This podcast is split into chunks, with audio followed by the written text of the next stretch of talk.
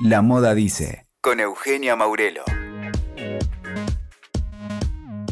Acá estamos en el episodio número 15 de La Moda Dice y hoy vamos a escuchar a cuatro de los protagonistas de Mola, el evento de moda latinoamericana que celebró su segunda edición en la ciudad de Montevideo, en Uruguay.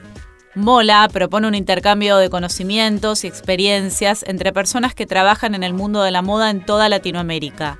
El foco del encuentro está en los desarrollos sostenibles considerados de acuerdo a la generación de materia prima, el proceso de producción, el diseño y el rol del consumidor.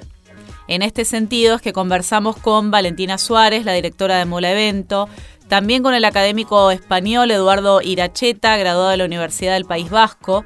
Además, tenemos las voces de dos diseñadoras latinoamericanas, la ecuatoriana Andrea Telio y la chilena Victoria Cerón. Ahora vamos a escuchar a Valentina Suárez, directora del evento, que cuenta cómo surge y a dónde está la clave y el empoderamiento de Mola. Mola surgió de la unión de la Fundación Entre Soles y Lunas y mi incipiente profesión.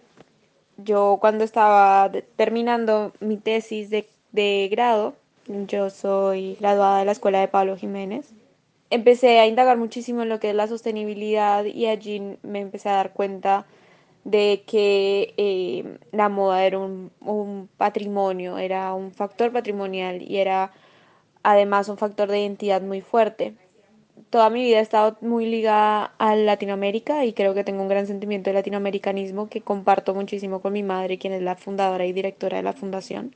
Em, entonces esto ligado, lo empezamos a ligar a los valores y los principios de la fundación que son de comunicación y especialmente de desarrollo local en puntos de origen para poder generar justamente oportunidades para que la gente no tenga que emigrar a, a, la fuerza.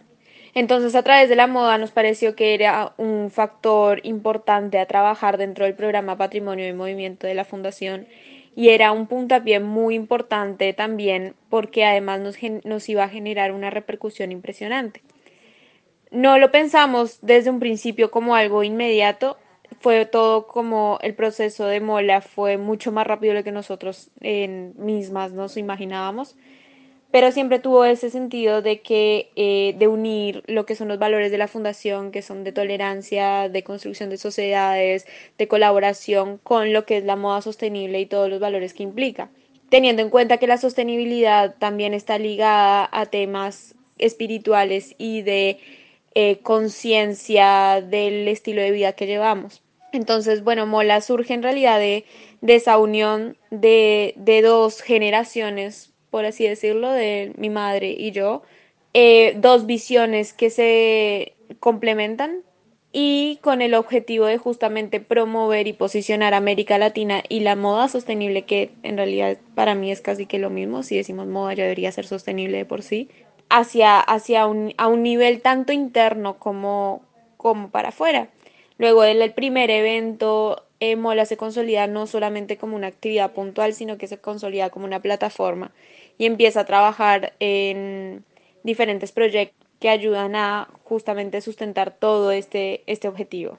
Lo que puedo destacar como lo más importante de Mola Evento es las personas que lo, que lo conforman y el intercambio tan profundo que se empieza a generar no es un, solamente un evento de moda donde todo es bello visualmente, sino que además eh, trabaja el, tema del intercambio verbal y, visual entre diferentes miradas latinoamericanas y europeas, en el caso de esta segunda edición.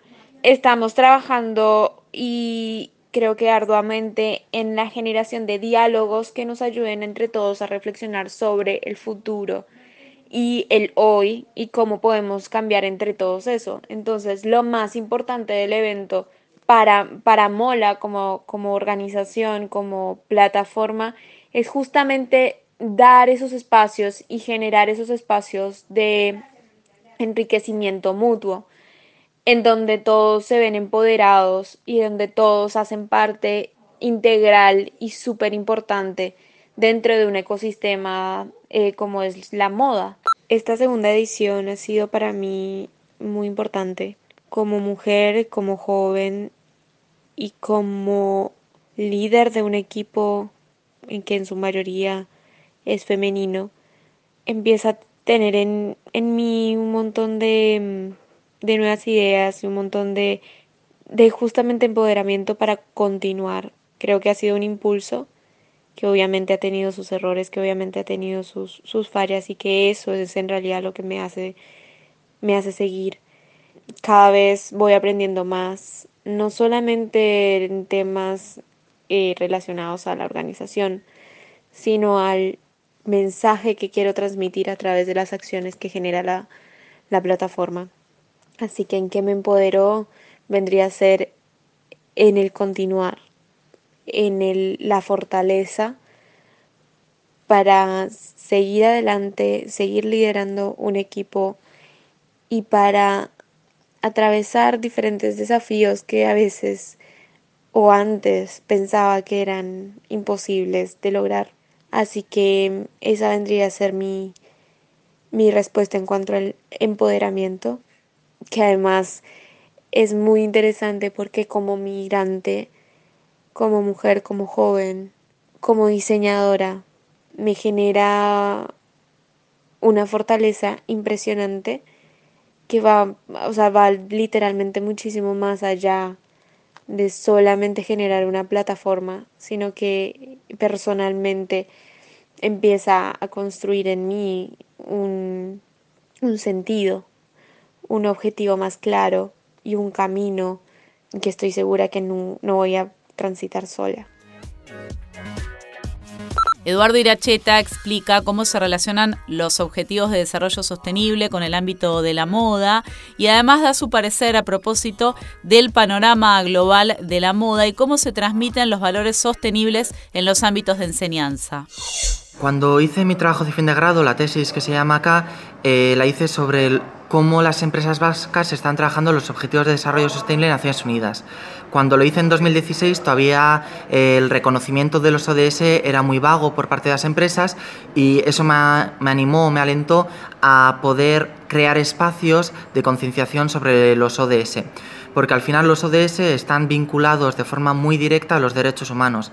El 92% de las metas de los ODS está vinculado eh, directa o indirectamente con convenios eh, fundamentales de, la OIT o con derechos eh, fundamentales específicos.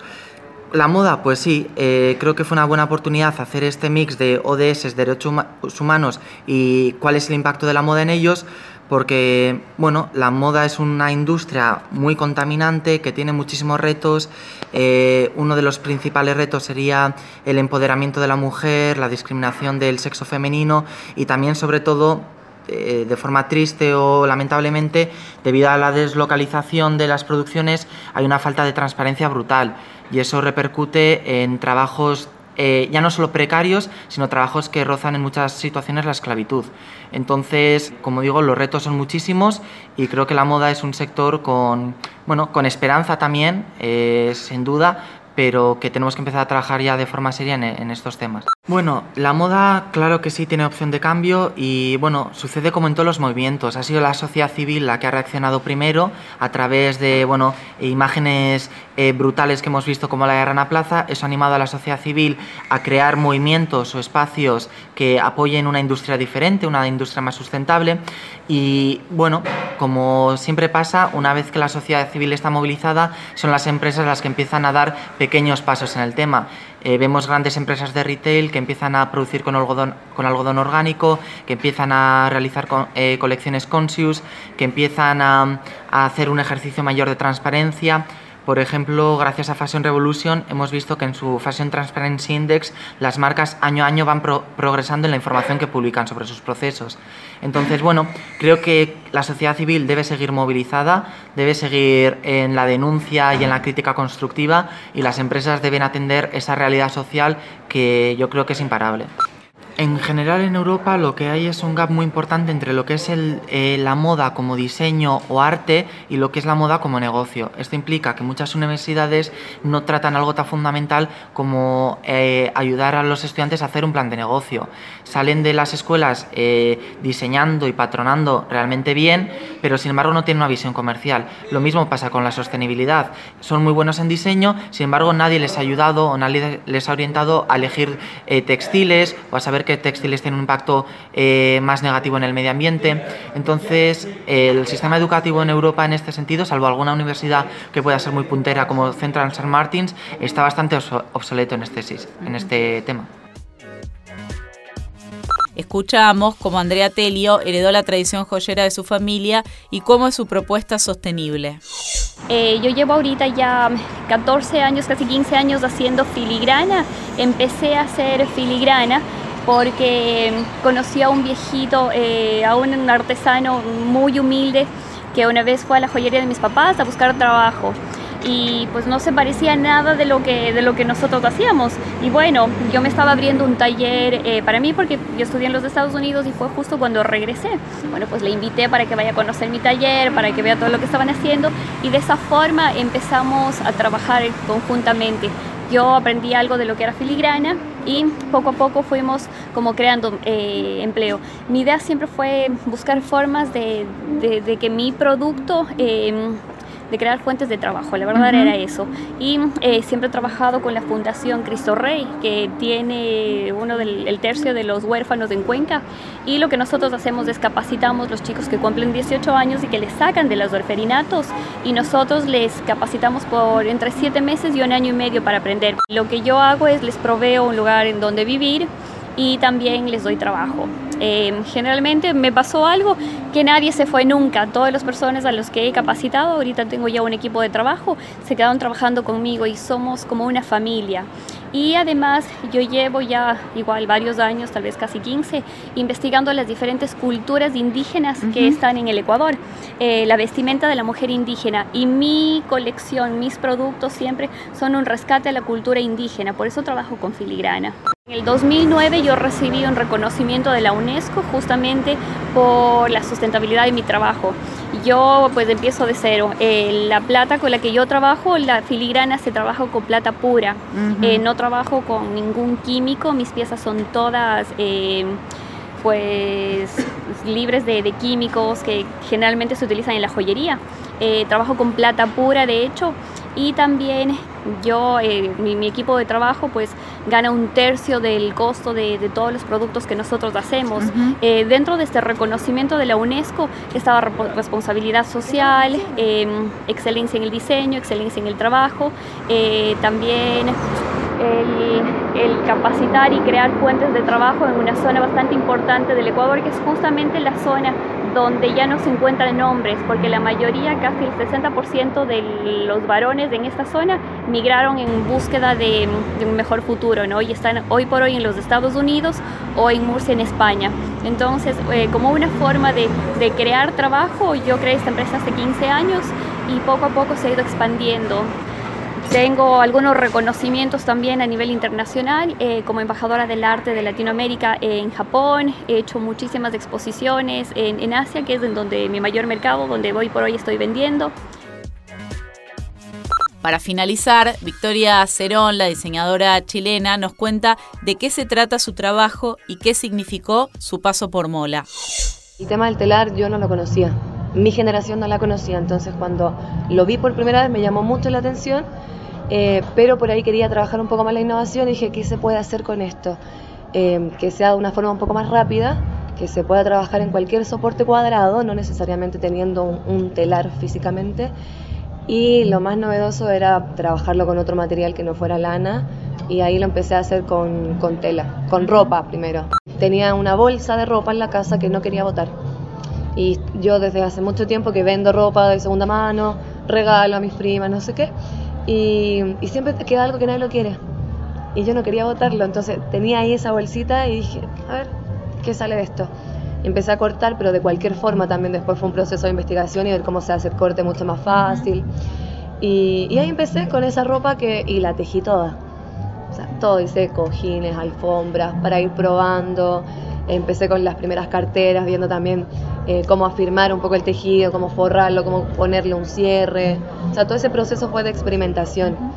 Y después llegar al punto en el que, eh, que la gente me empezara a dar su ropa. Yo hago clases a, a señoras adultas mayor, con niños nunca lo he hecho, pero me pasó con un pedido que me hicieron que el papá le dijo, le dijo a la niña, júntame toda la ropa que ya no usas, guárdamela en una bolsita, me la entregó a mí y después le devolvió a la niña un cojín diciéndole, acá está tu ropa. Tejida en una técnica que es muy tradicional de Chile, pero con la ropa que tú ya no usabas para no botarla a la basura. Se generan esa instancia de conversación, de conocer marcas, de hacer estos feedback con otra gente, entonces es muy, muy enriquecedor. O sea, yo llego a Chile después como con muchas ganas de, de, hacer cosas, de seguir eh, contándole a la gente lo que pasó acá, entonces es muy bonito. Escuchaste La Moda Dice con Eugenia Maurelo. WeToker. Sumamos las partes.